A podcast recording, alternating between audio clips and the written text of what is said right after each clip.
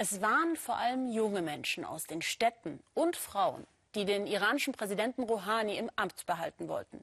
Ihre Hoffnung, er könne die Islamische Republik in seiner zweiten Amtszeit aus der internationalen Isolation holen und den Frauen zu mehr Rechten verhelfen. Doch die Hardliner wollen das verhindern. Im Fußball könnte es jetzt zum Showdown kommen. Jeden Tag trainiert sie eineinhalb Stunden am Strand vom Kaspischen Meer. Sada Romi ist iranische Fußballnationalspielerin. Sie muss sich fit halten. Für Frauen gibt es weniger sportliche Betreuung als für ihre männlichen Kollegen. Dass es eine offensichtliche Ungerechtigkeit zwischen Mann und Frau gibt, ist schon am Strand ersichtlich. Sarah lässt sich auf dem Weg zu ihrem Ziel trotzdem nicht beirren. Ich habe einen großen Wunsch. Ich wünsche mir so sehr, dass ich eines Tages eine gute Trainerin im Iran werde und vielleicht auch international.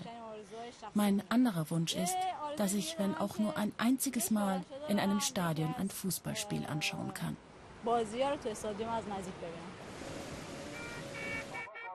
Denn als Frau, selbst wenn man iranische Fußballnationalspielerin ist, darf man nicht ins Fußballstadion.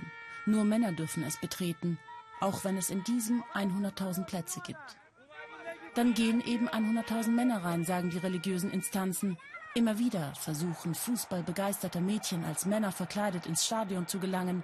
Werden sie geschnappt, verhaftet man sie.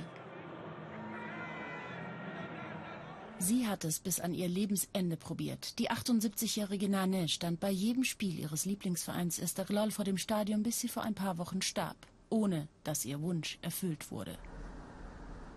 Die Religiösen des Landes denken, sie hätten gute Gründe dafür, es zu verbieten. Und geben uns bereitwillig ein Interview, von dessen Inhalt sie schwer überzeugt sind.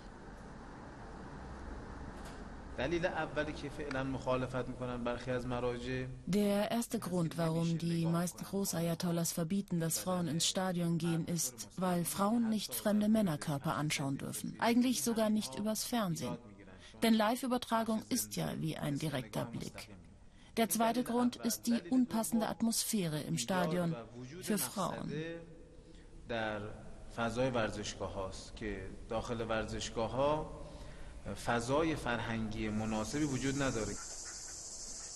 Sarah wohnt noch immer bei ihren Eltern in der Provinz Gilan im Norden des Landes. Sie könnte es sich überhaupt nicht leisten, auszuziehen, denn Nationalspielerinnen bekommen im Iran im Vergleich zu ihren männlichen Kollegen einen Hungerlohn.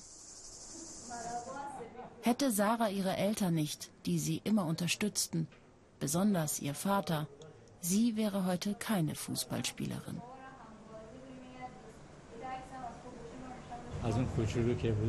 Meine Tochter war von Beginn an ehrgeizig. Als kleines Mädchen hat sie schon mit uns in den Gassen und auf ausgetrockneten Feldern gespielt.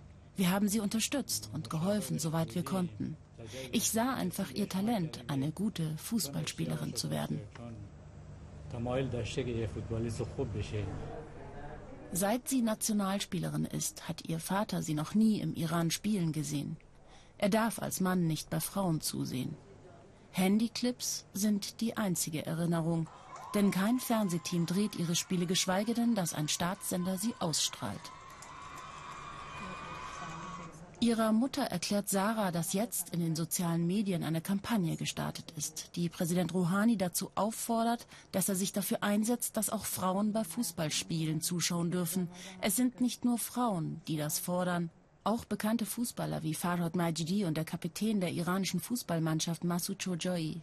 Unter dem Hashtag Iran-Syrien, die Zeit der Frauen ist gekommen, wollen sie bewirken, dass bei dem WM-Qualifikationsspiel zwischen den beiden Ländern am 5. September auch Zuschauerinnen dabei sein dürfen. Tayyip Siavoshi gehört zu den Reformern im iranischen Parlament. Dass auch bei diesen das Kopftuch bis in die Stirn gezogen wird, ist Bedingung für eine politische Karriere in der Islamischen Republik. Die Parlamentarierin setzt sich besonders für die Rechte der Frauen ein. Viele Frauen behaupten, dass während Rouhanis erster Amtszeit ihre Präsenz nicht besser geworden sei. Doch ich denke, dass die Zusammenarbeit mit Frauen und die Vorbereitung darauf, dass Frauen mehr in der Gesellschaft tätig werden, in seiner ersten Amtszeit gegeben war.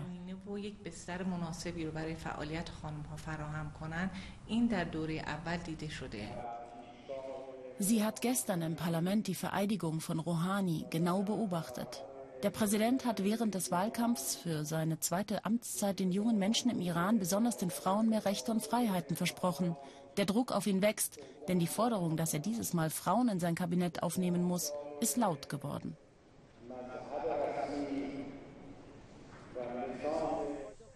Einer ihrer Wünsche ist für Sarah bereits in Erfüllung gegangen. Sie ist Fußballtrainerin, wenn auch vielleicht noch keine international berühmte. Herr Rouhani hat sich ja schon für Frauen eingesetzt. Und ich wünsche mir, dass er für noch mehr Möglichkeiten für Frauen auch hier in den Provinzen sorgen wird. Und ich hoffe, dass es endlich den Frauen erlaubt wird, ins Stadion zu gehen.